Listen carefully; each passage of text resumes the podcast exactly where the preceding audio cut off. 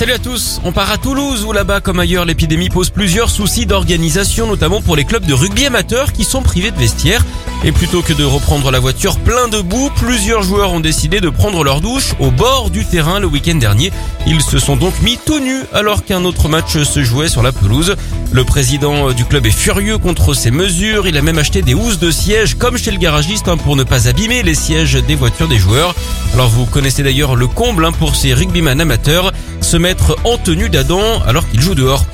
On enchaîne toujours avec la Covid qui pourrait bien changer notre manière d'interagir. On le sait, les accolades et les bises sont à éviter hein, depuis plusieurs mois maintenant. Et l'Organisation mondiale de la santé s'est très sérieusement penchée sur la question, à savoir quel est le meilleur moyen de se saluer. Ça a fait réagir les internautes hein, qui proposent des alternatives. Le check du pied, évidemment, celui avec la hanche aussi, il paraît que ça prothèse.